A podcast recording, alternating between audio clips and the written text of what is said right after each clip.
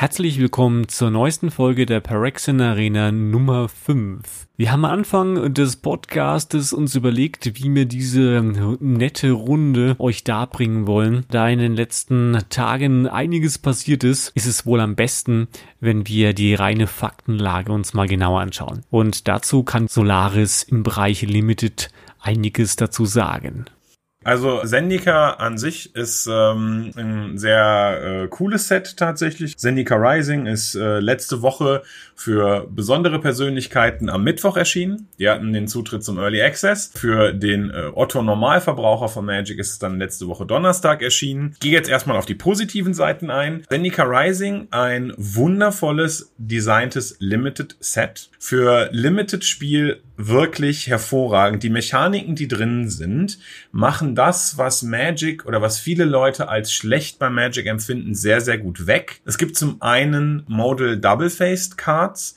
Das sind unter anderem Spells, die auf der Rückseite ein Land sind was bedeutet, dass man sehr, sehr gut die allgemeine Flat mitigieren kann, indem man einfach mehr Spells in seinem Deck hat, die aber auch gleichzeitig Länder sind. Es gibt die Party-Mechanik, die den Draft-Prozess sehr, sehr spannend macht, denn es geht irgendwie darum, okay, ähm, ich muss jetzt eigentlich diese Karte picken, weil sie hat diesen Kreaturentyp und es kommen ganz, ganz viele andere Facetten beim Draften mit rein, als sie normalerweise da sind. Ich gucke mir, ich achte normalerweise gar nicht auf Kreaturentypen. Ich nehme einen 3 Mana 3 4er, weil der gut ist und den packe ich in mein Deck. Und jetzt nehme ich zum Beispiel einen 3-Mana 3-2er über einen 3-Mana 3-3er, weil er einen passenden Kreaturentyp hat. Also es kommt sozusagen eine ganz andere Form von Komplexität durch die Mechanik mit rein. Kicker ist auch eine tolle Mechanik, die Flat wegnimmt. Der Flavor ist nice man das neue das neue Spielfeld auf MTG Arena ist einfach diese Riesenkrabbe, auf der man spielt, mit der man ein bisschen die man Charix heißt sie, glaube ich, wo man auch so die die Scheren oben am Rand sehen kann. Also flavormäßig Zendika Rising ganz ganz toll. Ich hatte gerade gesagt, der Otto Normalverbraucher konnte am Donnerstag schon spielen, konnte er, aber nicht so lange. Oder, oder sagen wir mal, nicht regelmäßig. Es gibt so dieses schöne Sprichwort Never Play on Patch Day. Das hat sich jetzt leider auch äh, bei MTG Arena. Ich muss sagen, also ich kann mich nicht daran erinnern, aber die letzten oder die Male davor lief dieser Patch-Prozess eigentlich immer ganz gut, dass man relativ, relativ äh, problemlos weiterspielen konnte. Und jetzt war es mir einfach tatsächlich am Donnerstag leider auch nicht so richtig möglich, das zu spielen.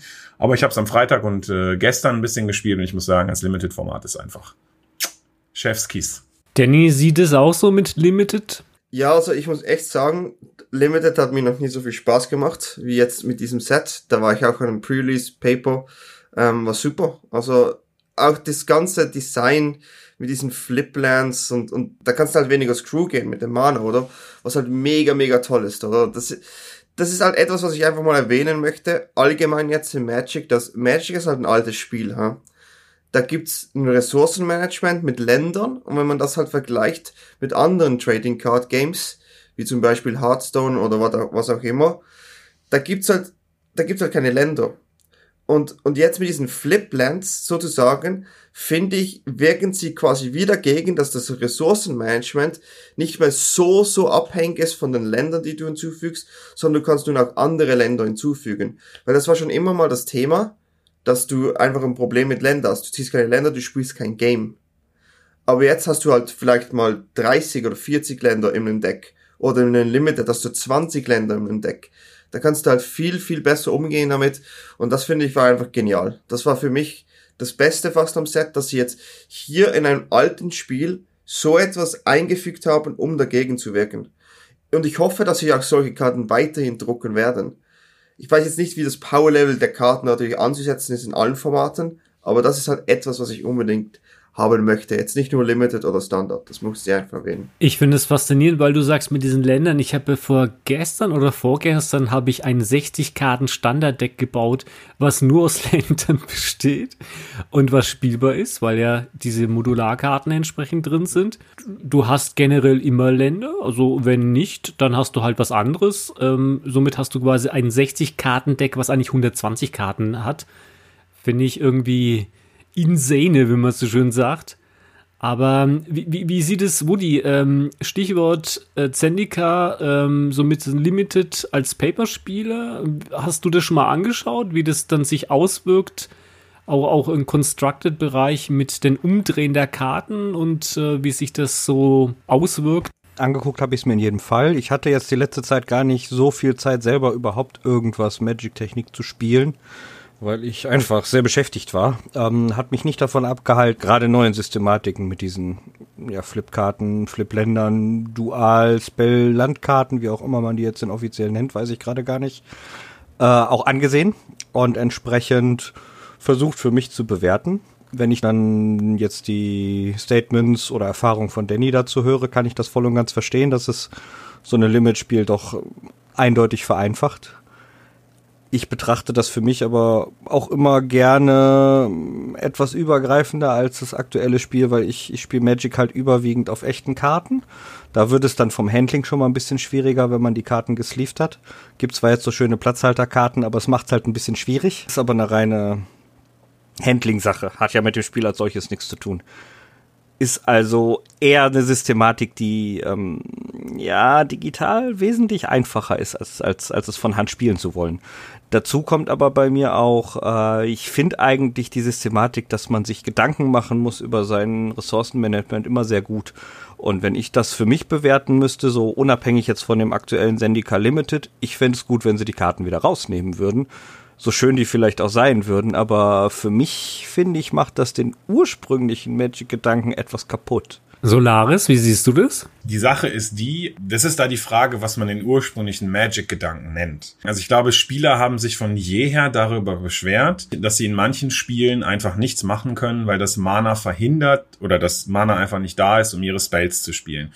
Und ich finde, wenn man es schafft, äh, den Grundgedanken von Magic beizuhalten, aber der Prozentsatz an Spiele, die nicht Spiele sind, also Spiele, die entschieden werden, weil der eine Spieler keine Spells spielt oder keine Länder hat, wenn man versucht, den etwas niedriger zu machen und das mit einer relativ naja, also die ist nicht super elegant in Paper, das stimmt, aber eine relativ eleganten Mechanik umzusetzen, finde ich das schon gut. Aber ich gebe dir natürlich in gewisser Weise recht. Dadurch verliert es das, diese Varianz, die es ursprünglich mal hatte. Denn wenn man jetzt nur mal einmal noch kurz ganz die, die, die Mathematik ansetzt, das was Danny vorhin gesagt hat, normales Limited Deck, ein Rezept, wie es Papier unterm Stream stehen hat, 23 Spells, 17 Länder. 40 Karten, fertig. Wenn davon fünf Karten, fünf diese Doppelländer sind, die auf der anderen Seite Spells sind und man dann sozusagen die mit reinpackt, spielt man anstelle von 17 Ländern und 23 Spells 22 Länder und 28 Spells. Also man hat sowohl mehr Länder als auch mehr Spells. Und das ist natürlich irgendwie, wenn man dann sich anschaut, in welcher Sequenz habe ich jetzt gerade eine Sequenz mit vielen Ländern und wenig Spells oder vielen Spells und wenig Ländern, hat man da natürlich mehr die Möglichkeit, eben diese Fehler in seiner zufälligen Randomisierung so ein bisschen auszumerzen. Für mich eigentlich auch ein positiver Change tatsächlich. Also ich, nur um es mal klar gerade zu sagen, also ich möchte mich jetzt nicht hier vor irgendeinem Fortschritt verschließen. Das war eindeutig nur meine Meinung gerade. Äh, die Sache ist, die Sache ist allerdings diese, nach dem Rezeptvorschlag, wie Guy das jetzt gerade benannt hat, klingt das alles sehr gut und nimmt unterm Strich ja einfach nur so ein bisschen ja die potenzielle nicht spielbare Zeit raus. Das heißt, du hast ein bisschen mehr Varianz da drin. Die Problematik sehe ich persönlich jetzt aktuell aber darin, dass du halt, wie du gerade eben schon sagtest, ein komplettes Deck so bauen könntest. Und dann hebelst du einfach die komplette typische Ressourcenmanagement-Mechanik komplett aus. Andererseits habe ich es aber auch selber noch nicht anspielen können. Also es ist bisher nur meine betrachtete Bewertung, muss ich sagen. Also ich, ich weiß jetzt nicht, ich weiß jetzt nicht, wie es, wie es sich dann, dann wirklich verhält, äh, vom Spielen her, das müsste ich für mich selber überhaupt erst nochmal testen, um da auch wirklich eine, eine ernsthaft endgültig fungierte Meinung zu sagen. Stand jetzt für mich ist, könnten sie es lassen. Meine Meinung aber auch nur. Also ja, ich verstehe schon deinen Grundgedanke, ähm, dieses klassische Magic, wo das halt mal passieren kann. Aber jetzt gehen wir mal davon aus, von, von dem E-Sport-Aspekt. Magic möchte ja mehr in E-Sport gehen, oder? Und stell dir mal vor, jedes zweite Spiel hat irgendwie ein Mana-Screw, weil die Variance einfach gerade Lust hat, das so zu machen. Das wäre halt mega krass. Das würde nie irgendwie abheben. Aber es gibt ja nicht unendlich viele solche Karten, oder? Das heißt, es ist ja noch nicht so, dass du einfach komplett alles ausheben kannst. Das, diese Möglichkeit gibt es ja noch nicht, weil nicht jede Karte passt unbedingt. Also da, das ist noch nicht ganz so. Ich fände es nicht mal schlimm, wenn das mal so werden würde. Natürlich könnte das dann irgendwann zu einem zu einem Power-Level kommen, wo es vielleicht kritisch ist und das Balancing schwerer wird. Weil das hat sicher einen Impact auf, den De auf das Deckbilden und es wird komplizierter mit den Ländern und dann spielst du noch Jarion und weiß nicht was. Da gibt's halt, irgendwann ist dein Deck so kompliziert zu bauen, dass das Balancing noch schwerer ist. Aber ich weiß ja nicht, was die im Balancing-Team eh machen, also ja, eben, wer weiß, was die Zukunft bringt. Solaris? Das, was Danny sagt, ist natürlich immer ein Punkt. Also so Mechaniken, die etwas outside the box sind, wie diese Doppelface-Karten, äh, haben natürlich, führen zu Problemen, äh, die wahrscheinlich auch nicht jeder Designer in R&D überblicken kann. Denn es ist ja so, es sind ja auch unterschiedliche Typen. Auf der Tagesseite, also auf der Frontseite sind es Instant, Sorceries oder was auch immer, Kreaturen. Und auf der Rückseite sind es Länder.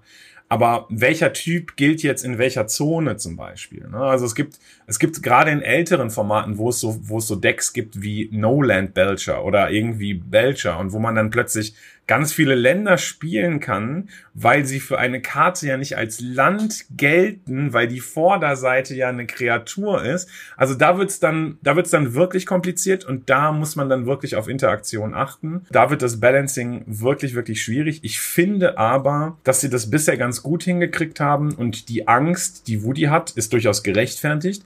Aber mit dem Power-Level der Karten, die aktuell da sind, habe ich im Moment keine Sorge, dass zum Beispiel die, diese doppelseitigen Karten irgendwann mal das Power-Level von den krassen, einseitigen Mythics irgendwie übertrumpfen und dass die deshalb unspielbar gemacht werden. Zumal die meisten dieser Karten oder dieser Länder ja auch getappt ins Spiel kommen und das im Limited kein großer Nachteil ist, aber im Constructed häufig schon wirklich quasi der Todesstoß ist, wenn man dann, ah Mann, ich muss jetzt eigentlich Uro spielen, aber kann ich nicht, weil ich ein getapptes Land legen muss. Das ist schon ärgerlich dann. Also, ja.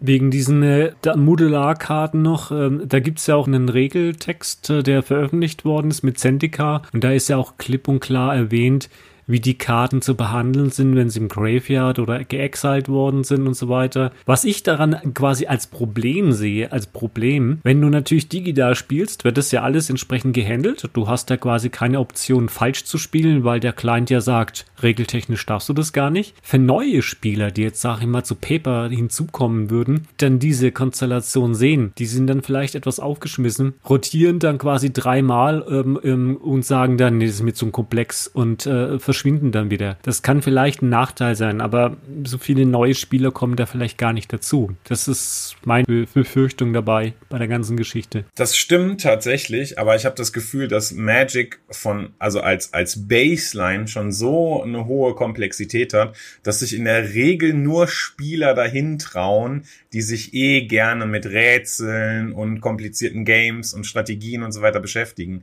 Also mein Prozess war halt auch irgendwie okay, also das ist eine Kreatur und dann weiß ich irgendwann, was eine Kreatur ist. Dann kümmere ich mich mal ums Keyword. Ah, okay, die hat Flying, äh, die hat Trample. Was bedeutet? Also man lernt einfach modular sozusagen, ist einfach so ein Vokabular, was man lernt.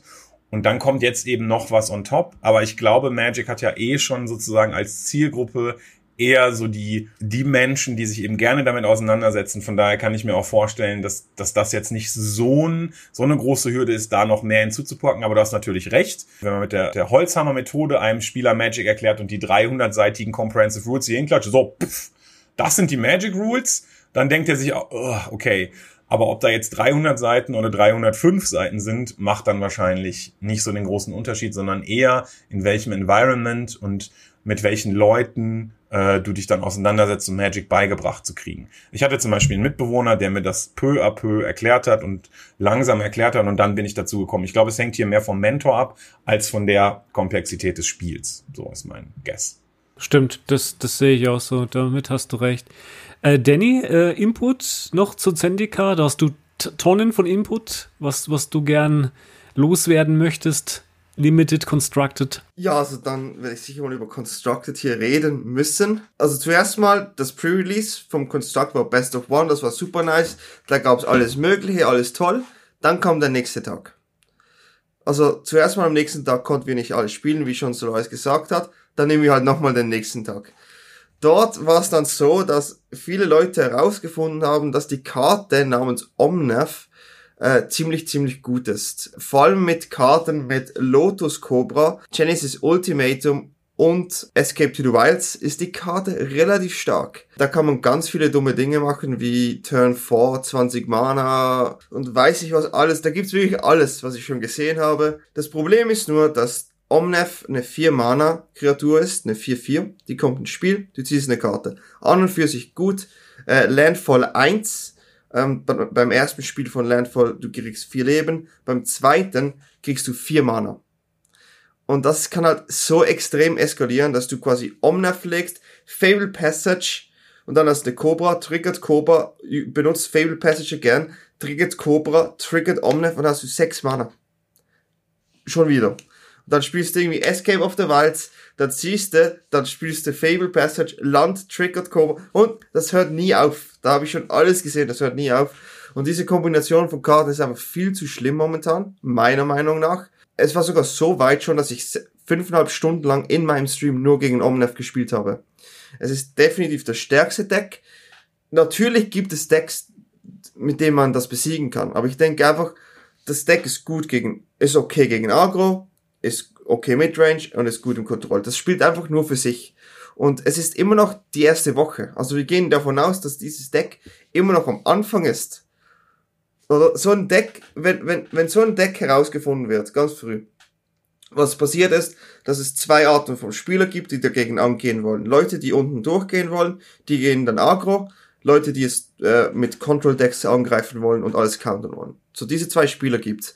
Das Omnef Deck momentan hat er nichts zu befürchten, weil die einfach ihr Ding gespielt haben. Jetzt natürlich müssen die schauen, oh, gibt es mehr Agro, gibt es mehr Control, Sideboard und so weiter.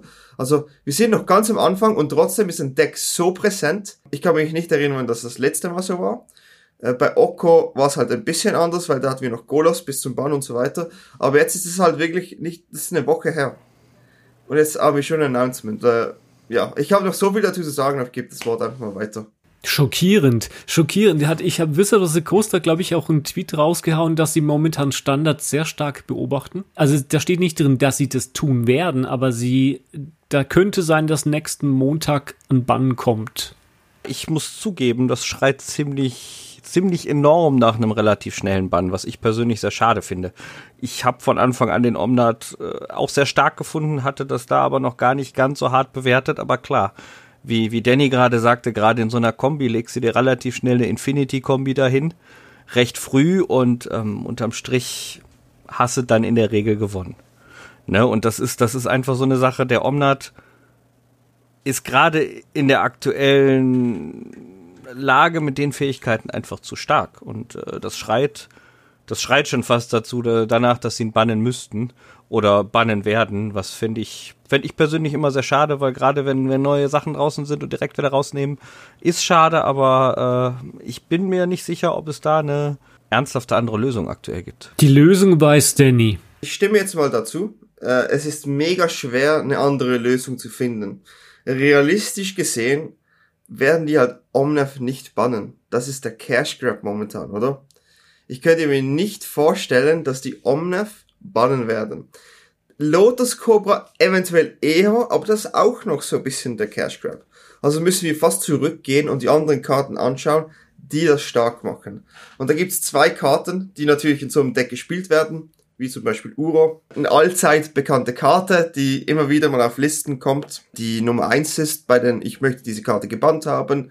Und da gibt's ja so viele Tweets über Uro und so weiter. Also ich könnte mir vorstellen, dass Uro gehen wird. Uro hat das letzte Banning überlebt, Grow Spiral musste gehen. Könnte mir sehr, sehr gut vorstellen, jetzt mit der aktuellen Lage von einem extra Land legen in diesem Zendiger Set, dass Uro gehen muss. Auch eine Karte, die ich persönlich wünschte, dass sie geht, ich aber glaube, dass sie nicht geht, ist Fable Passage. Und das ist einfach nur, weil die Karte so, so gut ist mit Omnath und Lotus Cobra. Es ist einfach ridiculous. Fetchländer mit, mit Lotus Cobra und Omnef sind completely busted. Und wenn du mal zwei oder so hast, ist es noch viel dümmer. Also Landfall mit diesen Karten ist so stark. Ich denke, wenn man Karten bannen muss, damit dieses ganze Omnath-Deck nicht so stark ist, wären es diese zwei. Es gibt natürlich auch noch das Ultimatum, aber die alleine, die macht ja nichts. Oder auch Escape to the Wild. Ja, okay, die rampt noch vielleicht, aber finde ich jetzt auch nicht korrekt, die zu bannen. Ich denke, es wäre Ur und Fable Passage. Ich denke, Omnath wird immer noch eines der stärkeren Decks sein, wenn das der Fall ist. Das wird dann immer noch so sein. Aber ich denke, dann gibt's nicht mal so einen ridiculous Turn, wenn man dann einfach noch eine Fable Passage nach einer Uhr legt. Das war eigentlich fast das Schlimmste. So, das ist meine Meinung dazu. Man muss natürlich aufpassen, dass wenn man dann wieder Uro band, dass vielleicht andere Karten dann stärker werden, wie zum Beispiel Embercleave. Embercleave sicher wieder springt nach oben, die ganzen Edward Innkeeper, Clover Decks auch wieder ein bisschen besser. Aber das ist meine Meinung. Ich denke, ja, ich denke, es wird Uro sein. Ich hoffe, es wird Passage though. Tolaris, wie siehst du das? Ich habe tatsächlich die Hoffnung, dass sie es im Moment erstmal noch beim Monitoring, also beim Beobachten belassen. Ich kann verstehen, dass das Uro ist ja jetzt schon etwas länger auf der Abschlussliste. Als man gesehen hat, man kommt zurück zu Zendika und es die Landform-Mechanik gibt, war natürlich klar, Leute, was macht ihr da eigentlich? Uro ist jetzt schon die beste Karte. Also Post-Bannings. Ne? Es gibt natürlich andere, Uro könnte auch nur ein 3-3-Elch ohne Fähigkeiten sein. Aber er ist halt einfach im Moment die beste Karte. Ich glaube, man überschätzt, wie sehr sich eine, eine Meta noch entwickeln kann. Und ich finde die Position von Wizards, in der möchte ich hier gerade nicht stecken. Es ist so, dass sie zum einen natürlich irgendwie das Spiel integer halten wollen, aber sie dürfen auch nicht irgendwie von ich sag jetzt mal jedem Hans Wurst, der auf Twitter sagt, Uro muss gebannt werden, das Feedback annehmen und sagen, okay, dann müssen wir die Karte bannen. Weil dann kommt die nächste Karte und irgendein Mensch hat auf der Ladder dreimal gespielt und hat gegen, keine Ahnung, Vampire Nighthawk verloren und dann sagt er, Vampire Nighthawk ist zu stark, bitte bannt auch Vampire Nighthawk.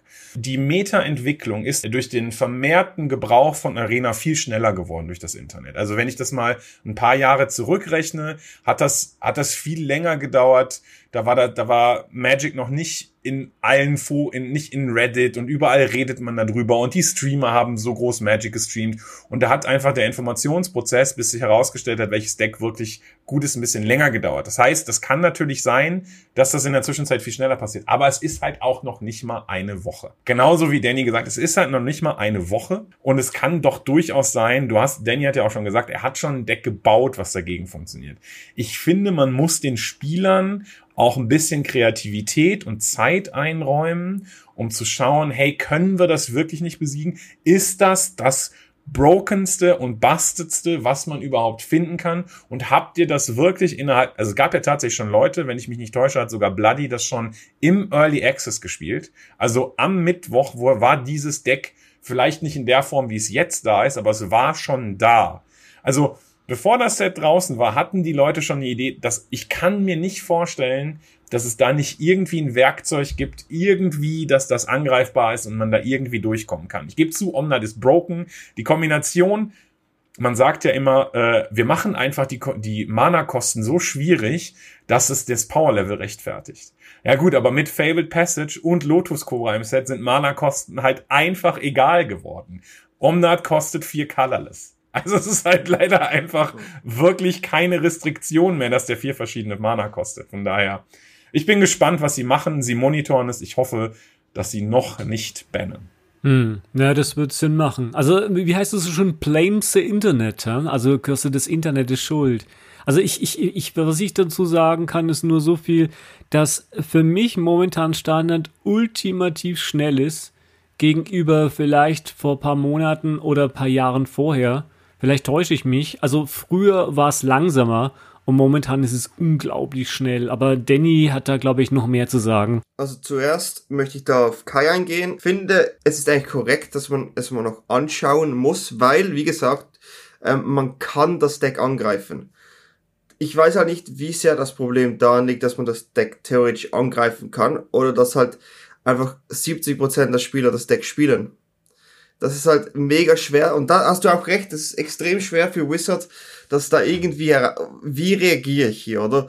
Kann ich jetzt wieder auf die Internetleute da in Twitter und überall hören und dann haben sie das Gefühl, sie können noch mehr pushen und so weiter. Mega schwierige Position für Wizards, definitiv. Jetzt noch zu dir, Papier. Ja, ich finde echt, es ist schneller und das liegt halt auch daran, dass Omnef Turn 4 fast schon das Spiel gewinnt.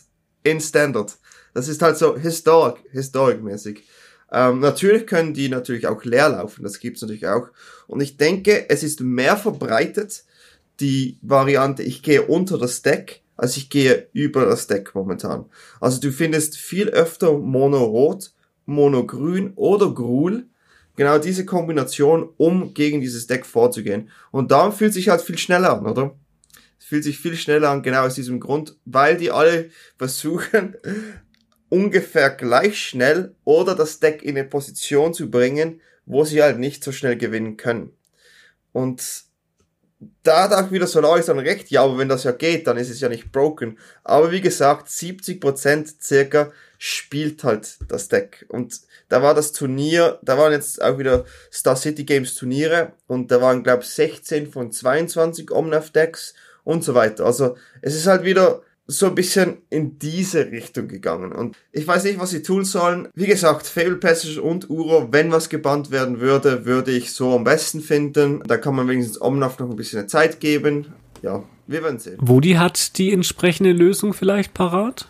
Aber ich muss schon sagen, also da stimme ich sowohl Solaris als auch Danny zu. Also übereilt bannen würde ich persönlich auch nicht bevorzugen.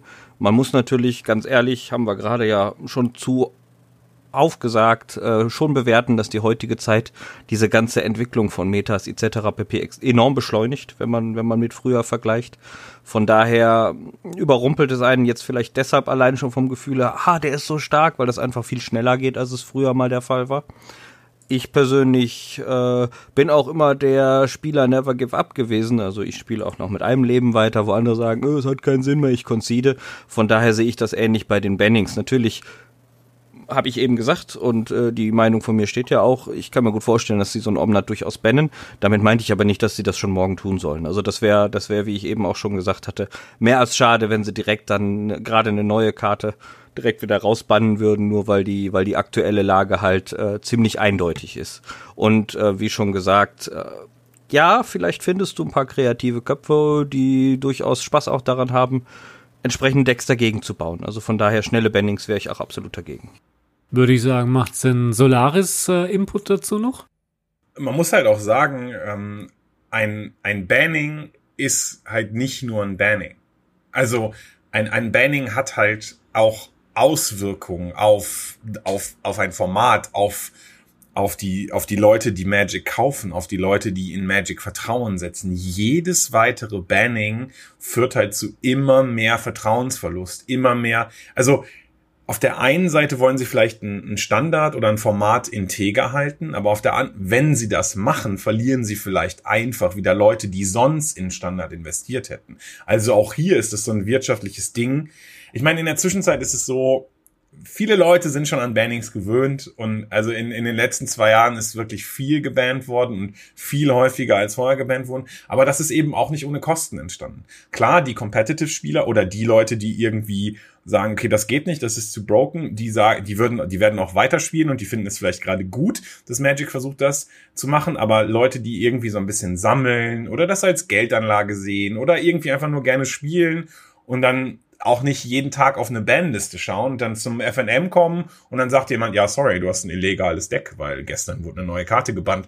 Das ist für die einfach ein ganz schlimmes Erlebnis. Und da ist es, glaube ich, auch, das ist auch, auch dahingehend ein zweiseitiges Schwert, weil ein Banning eben nicht einfach nur ein Banning ist, sondern einfach aus, auch, aus Auswirkungen auf eben die, die Leute, die Magic spielen was ich gesehen habe, das fand ich interessant, ist es so, dass äh, die Leute sich angeschaut haben, wie die Bannings in der Vergangenheit waren. Und da hieß es, dass mit der Einführung von Arena im äh, Bereich 2017, wo dann die Closed Beta entsprechend war, danach äh, der, der Ansturm an Bannings größer war. Und sie haben gesagt, also das war die Prediction oder die, die, die, die Idee dahinter, dass wenn du jetzt Paper spielst, hast du ja ein gewisses Geldkontingent, was du ja bezahlen musst, um die entsprechenden High-End-Decks zu bekommen. Bei Arena ist es einfacher, weil du ja dort deine Wildcards hast. Und wenn du das gut äh, ausnützt, kannst du dir halt ein günstiger diese High-End-Decks äh, äh, bauen und das äh, durch das Internet wird natürlich eine größere Masse das entsprechend tun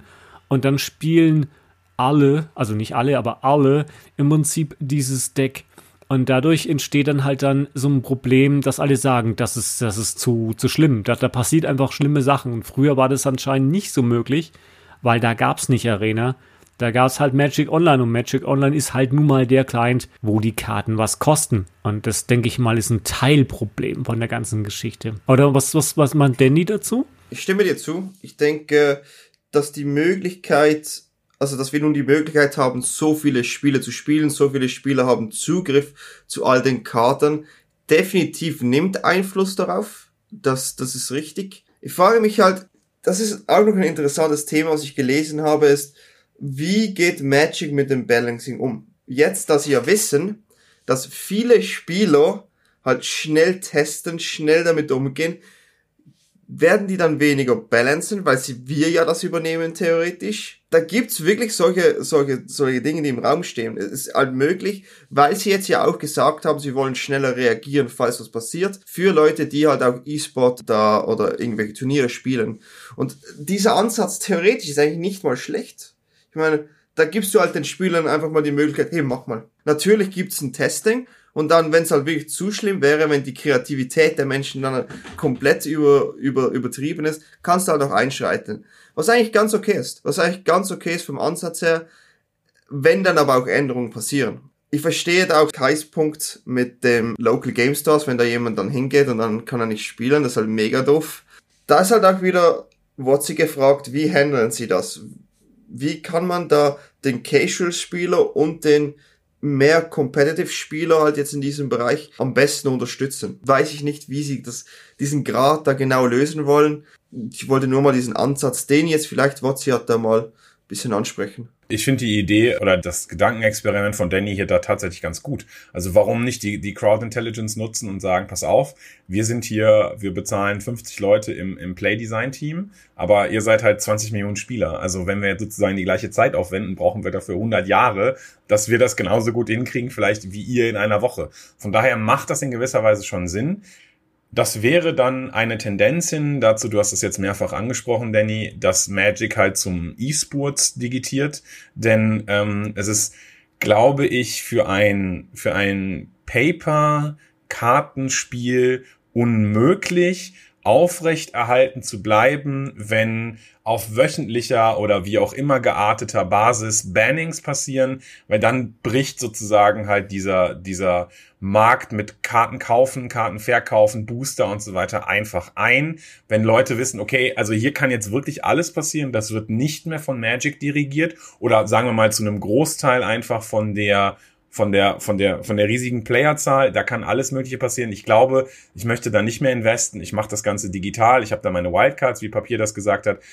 Ich glaube, dann wird's für, für das Magic-Kartenspiel zumindest auf kompetitiver Ebene. Also ich glaube, ich möchte niemals vermissen, wie man Karten schaffelt. Ich möchte nie, ich möchte immer noch mit Leuten im Raum sitzen und Pre-Release spielen. Aber ich glaube, auf kompetitiver Ebene ist dann wahrscheinlich nicht mehr viel mit Paper Magic los, sollte das in diese Richtung gehen. Was aber vielleicht okay ist. Vielleicht ist das eine Entwicklung, die für den E-Sports halt genommen werden muss, weil er heißt nicht umsonst E-Sports und nicht Tabletop Sports. Also von daher, vielleicht macht das Sinn. Also ich glaube, da muss Woody einhaken, oder? Es wirkt aktuell wirklich so, wenn man mal nüchtern drüber nachdenkt, scheinbar wirklich, dass sie versuchen, einen Weg zu finden, beides aufrechtzuerhalten. Und es ist, es ist natürlich so, dass ein, dass ein Tabletop-Kartenspiel, also ein Echtkartenspiel, natürlich was ganz anderes ist als irgendein E-Sport-Spiel, also irgendein digitales Spiel, selbst wenn es vom Grundgedanken ein Kartenspiel ist. Es gibt so viele digitale Kartenspiele, die es niemals als Karten gab. Also von daher, es, es ist ja nur die Art und Weise, wie so ein, wie so ein Spiel vom Hintergrund her funktioniert. Bei Magic ist es halt anders. Es ist ein echtes Kartenspiel, was vorher da war. Von daher wird es schwierig sein, da alles unter einen Hut zu bringen. Also ich kann mir gut vorstellen, dass auf der einen oder anderen Seite immer ein paar Einschnitte geben wird, einfach weil es, weil es E-Sport und Echtkartenspiel Grundsatz erstmal ein bisschen verschieden ist. Andererseits kann ich mir sehr gut vorstellen, dass sie versuchen, beide Teile am Leben zu erhalten, im Sinne von allen, auch von sich selbst natürlich. Ich kann mir aber auch vorstellen, dass es schwierig wird und ich kann mir auch gut vorstellen, wie, wie, wie Solaris gerade sagte, dass es eventuell auf lange Sicht dann zum Beispiel heißen würde, dass zum Beispiel, wie gerade erwähnt, im kompetitiven Bereich halt einfach der E-Sport der vordere Bereich sein wird und in anderen Bereichen sieht es dann halt andersrum aus. Also das kann ich mir sehr gut vorstellen. Andererseits ähm, auch nochmal zurück zu diesen ganzen schnellen Bannings. Ich spiele nach wie vor am liebsten die Kartenspiele. Früher hatte man viel, viel, viel, viel weniger Bannings, viel langwieriger, viel Ne, man, man muss, musste nicht zu einem äh, FNM gehen und feststellen, oh, da wurde gestern schon wieder was äh, gebannt, die haben da letzte Woche erst gebannt. Äh, ich denke, auch da werden die vorsichtig sein, auch wenn es, wenn es, wenn es mehr geworden ist. Und äh, ich denke, das kann man alles verknüsen. Wenn man dann auch noch betrachtet, das neue Zendika-Set ist noch gar nicht draußen auf Paper, obwohl es ja in Magic released ist. Die werden, glaube ich, habe ich eben gar nicht drüber nachgedacht, die werden noch keine Karte aus dem Set, was noch gar nicht kartentechnisch veröffentlicht ist, schon vorher bannen. Macht doch gar keinen Sinn. Ja, und das Schuld ist das Internet. Vielleicht noch, wenn wir nochmal zurückkommen zu, zu Limited, ähm, nochmal an, an Danny eine Frage und an Solaris die Frage, eure beste Limited-Karte für Zendika? Beste Karte im Limited für Zendika ist für mich das weiße Boldland. Emiria's Call heißt es, glaube ich. Sieben Mana Mythic, auf der einen Seite Sorcery, die zwei, vier, vier fliegende Engel macht und auf der Rückseite ist es ein Land. Generell gilt bei der Evaluierung von diesen Doppelländern, bewertet sie höher, als ihr euch vorstellt, dass sie sind, weil sie sind noch viel besser, als ihr denkt. Und äh, wenn es ein Land ist, was auf der anderen Seite für sieben Mana zwei, vier, vier Flieger baut, was übrigens extrem stark, also das alleine ist schon ein Spell, der ist super im Limited, ist sieben Mana, vier, vier Flieger. Und du kriegst noch die Upside von einem Land. Für mich definitiv die beste Karte aktuell im Limited im Set, auch wenn ich selber mit ihr noch nicht spielen durfte. Ist witzig, ich habe die Karte, ich konnte sie aber nicht spielen, aber ich finde das schwarze Land ist extrem gut. Das ist jetzt auch eine Karte, die ich gespielt habe, da ist halt einfach mal, da zahlst du halt mal ein bisschen viel, aber dann hast du plötzlich fünf Kreaturen im Spiel. Vom Friedhof. Also das ist eine drei, drei Schwarz X und dann kannst du X zahlen, zum Beispiel fünf, dann kannst du unterschiedliche Kreaturen mit fünf oder weniger Kosten vom Friedhof ins Spiel bringen. Sie müssen aber aufgeteilt sein in 1 CMC, 2 CMC, 3 CMC, 4 CMC. Also da kannst du keine Doppelten haben. Aber ich finde diese Karte ist extrem gut. Auch wieder ein Land. Aber auch natürlich diese Karte. Ähm, was im Late Game in einem Limited Spiel halt einfach mal komplett das Game turnt. Wenn du da ein leeres Board hast und plötzlich hast du ein volles Board. Mit einer Karte. Die auch ein Land ist. Also ich finde diese Karte mega gut du hast ein leeres Board und danach ein volles Board. Da gibt's ja so eine Karte, äh, ich glaube, wie heißt die? Processing irgendwie heißt doch die. Stichwort die Tokens da so generiert. Stichwort Historic. Also da wurde ja auch kurz reingeworfen und Rule Change gemacht, dass die entsprechende Sache da sich verändert hat. Sollten die Leute sich mal etwas genauer anschauen. So als Information denke ich mal. Ist, ist eine schöne Sache. Wir haben, glaube ich, dann noch ein weiteres Thema, Mystic Invitation. Der beste Mann am, am, am Ort hier, Solaris.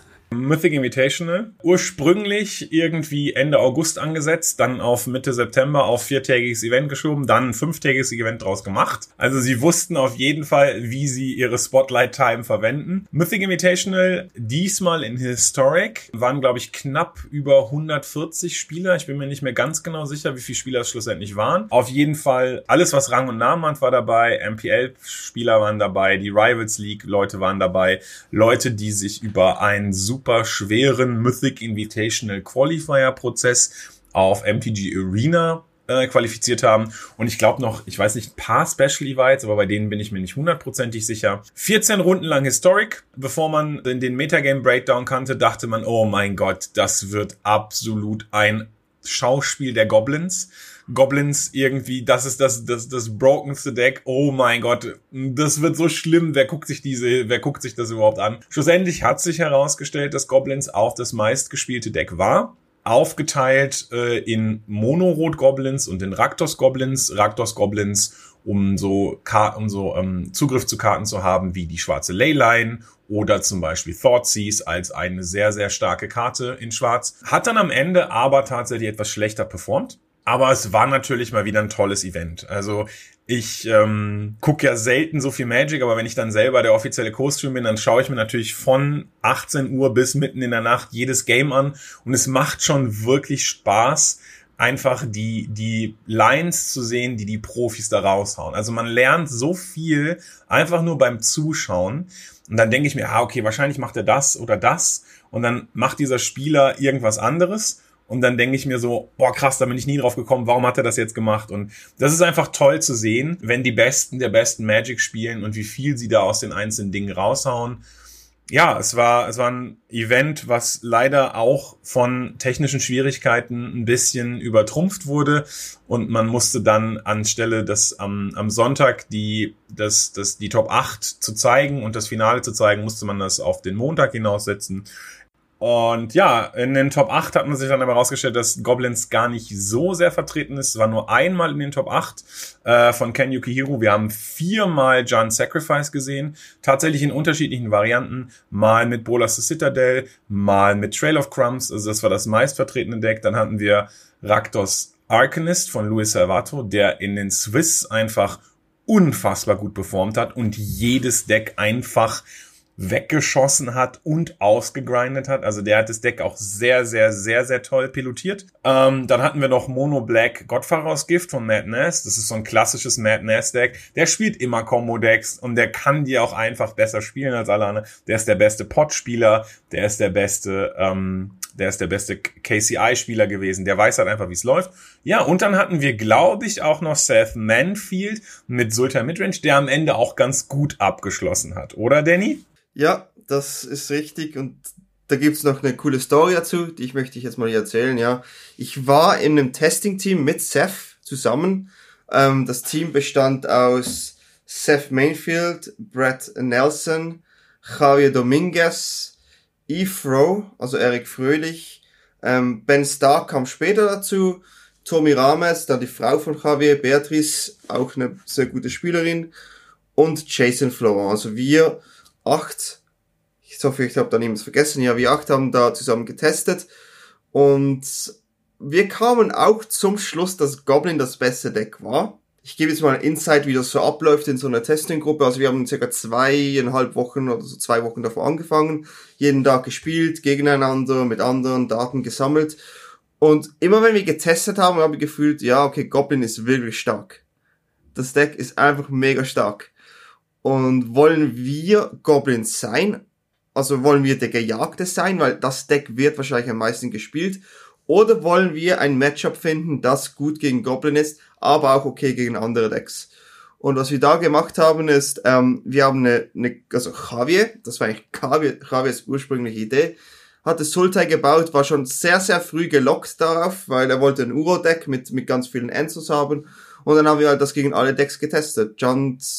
Jans Arcanist ein bisschen, das war ein schweres Matchup und so weiter. Und äh, Seth hat dann am letzten Tag sogar noch einen Ethergast Main zusätzlich hinzugefügt und hat das irgendwie um vier morgens dann noch im Chat geschrieben, ey, ich habe doch noch einen vierten Ethergast dabei. Also wir haben da wirklich sehr, sehr viel gespielt vor dem Javier. Er war gleich sicher 12 bis 14 Stunden am Tag da am Spielen. Ich habe da auch manchmal bis morgen früh noch mit Brett oder Efro irgendwas gezockt und getestet und ja, also es war eine extrem coole Erfahrung für mich. Und äh, ich kann jetzt wahrscheinlich auch wieder beim nächsten Mal dabei sein. Da wird man halt sicher besser als Spieler, wenn man da mit den Besseren spielen kann. Und für uns ist natürlich genial, dass ein Spieler das Turnier gewonnen haben und zwei andere in der Top 16 waren. Also das war halt schon ein Riesenerfolg fürs Team. Alle waren super happy. Und ich habe auch noch die ein oder andere witzige Story, die wir sonst äh, dort erlebt haben. Also war schön, schön, schöne Sache und alle waren zufrieden im Prinzip. Das ist schön. Woody möchte noch was benennen? Würde ich auch gerne noch mal einen Stein für die Moderne brechen. Ähm, Kai sagte es eben schon so gut, man hat unheimlich Spaß dabei zuzugucken und lernt auch was. Und ich kann dazu nur sagen, für alle, die sich bisher so ein bisschen davor sträuben, fiel mir am Anfang auch schwer der Gedanke, guckt euch Magic im Internet live an, guckt euch Streamer an, guckt euch die, die Turniere an. Man lernt, selbst als erfahrener Spieler, der seit den 90ern spielt, immer, immer was mit dazu. Das ist schön. Das kann ich so unterschreiben, weil es ist, lohnt sich wirklich für alle und äh, alle lernen von den anderen. Das finde ich eine schöne Sache. Wir wollen noch eine zufällige Karte ziehen und glaube, das kann Woody diesmal übernehmen. Moment, ich muss eben den Random-Knopf finden. Ich auch. Hauptsache kein Land. Oh, oh. Ich habe einen, einen Lord Windgrace geklickert. Ich weiß nicht, wem ihm alles was sagt. Ist eigentlich eine sehr spezialisierte Commander-Karte. Ist einer der wenigen Planeswalker, die als Commander gespielt werden können.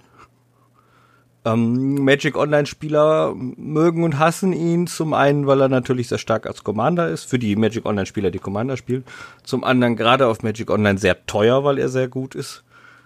Ja, ist einer der wenigen wenigen, wenigen Planeswalker, die halt den, den Zusatz haben, can be your commander. Normalerweise braucht man ja eine Legendary Creature. In Ausnahmefällen, wenn es vermerkt ist, kann man halt auch einen ähm, Planeswalker nehmen. Dieser hier ist äh, schwarz-rot-grün, arbeitet hauptsächlich mit ja, Land Sacrify, das ganze Deck. Viel Landfall, viel Land Sacrify. Kann man garantiert mit neuen Zendika-Karten sehr gut kombinieren, passt also gar nicht so schlecht. Äh, du, äh, Woody, ich lese dir mal eben kurz vor, dass äh, auch alle anderen wissen, was sie machen. Ich kannte die nämlich zum Beispiel vorher nicht. Lord Windgrace ist ein Junt Legendary Planeswalker mit äh, zwei Schwarz, Rot, Grün als Kosten und eine 5 Loyalty, Starting Loyalty, plus zwei Discard a card, then draw a card. If a land card is discarded this way, draw an additional card. Minus drei, return up to two target land cards from your graveyard to the battlefield. Und minus elf, destroy up to six target non-land permanents, then create six 2-2 Green Cat Warrior Creature Tokens with Forest Walk. Außerdem noch den Zusatz Lord Windgrace can be your commander. Äh, ja, krasse Karte. Ich habe die noch nie vorher gesehen tatsächlich.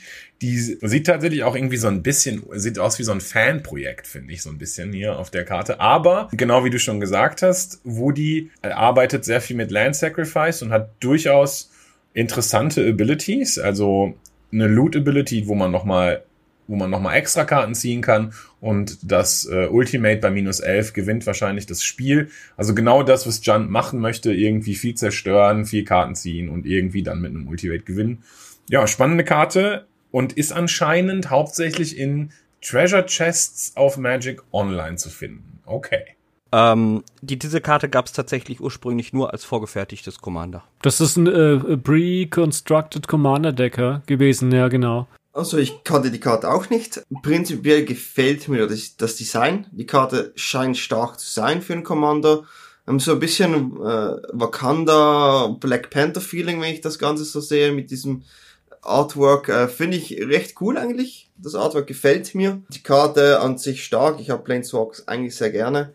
Commander spiele ich jetzt selber groß nicht. Möchte ich immer mal irgendwann spielen, aber zeitlich schaffe ich es meistens dann doch nicht. Wenn es dann mal in Magic Arena kommt, dass man das zu viert spielen kann, würde ich da äh, wahrscheinlich auch dabei sein.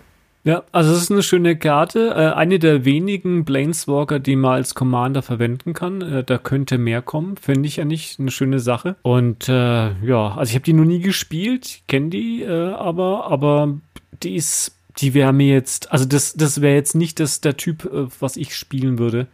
Aber sonst eine schöne, ganz schöne Sache. Dann würde ich sagen, sind wir fertig. Kann es sein? Haben wir noch irgendwas? Also Kommentare habe ich geschaut. Haben wir keine interessanten Kommentare, die jetzt zu besprechen wären? Ich habe noch eine kleine Regelfrage äh, an die Commander-Spieler unter euch. Gab es nicht mal ein, ein Regelchange vor drei, vier Jahren oder so, vor zwei, drei Jahren, dass alle Planeswalker Legendary gemacht wurden und deshalb als Commander benutzt werden können? Commander-Regel sagt ausdrücklich, du brauchst Legendary Creature. Sonst könnte es, äh, Ausnahme ist halt, wenn die Regel durch die Karte selber ausgehebelt wird. Okay, dann hat man einfach nur die Stimmt, das hatte man damals, um das sauberer zu machen, hat man die Planeswalker Uniqueness Rule, die eine explizite eigene Rule war, darin umgewandelt, dass man Planeswalker Legendary macht und damit ist dann klar, dass man nur einen der, der gleichen Sorte auf dem Battlefield haben kann. Okay, so war das. Alles mhm. klar, okay, gut. Okay, ja, dann sind wir durch. Dann wünsche ich allen einen schönen guten Morgen, Mittag und Abend und wir hören uns in zwei Wochen wieder von der Zukunft. Bis bald. Tschüss. Ciao. Ciao. Tschüss. Do your dance.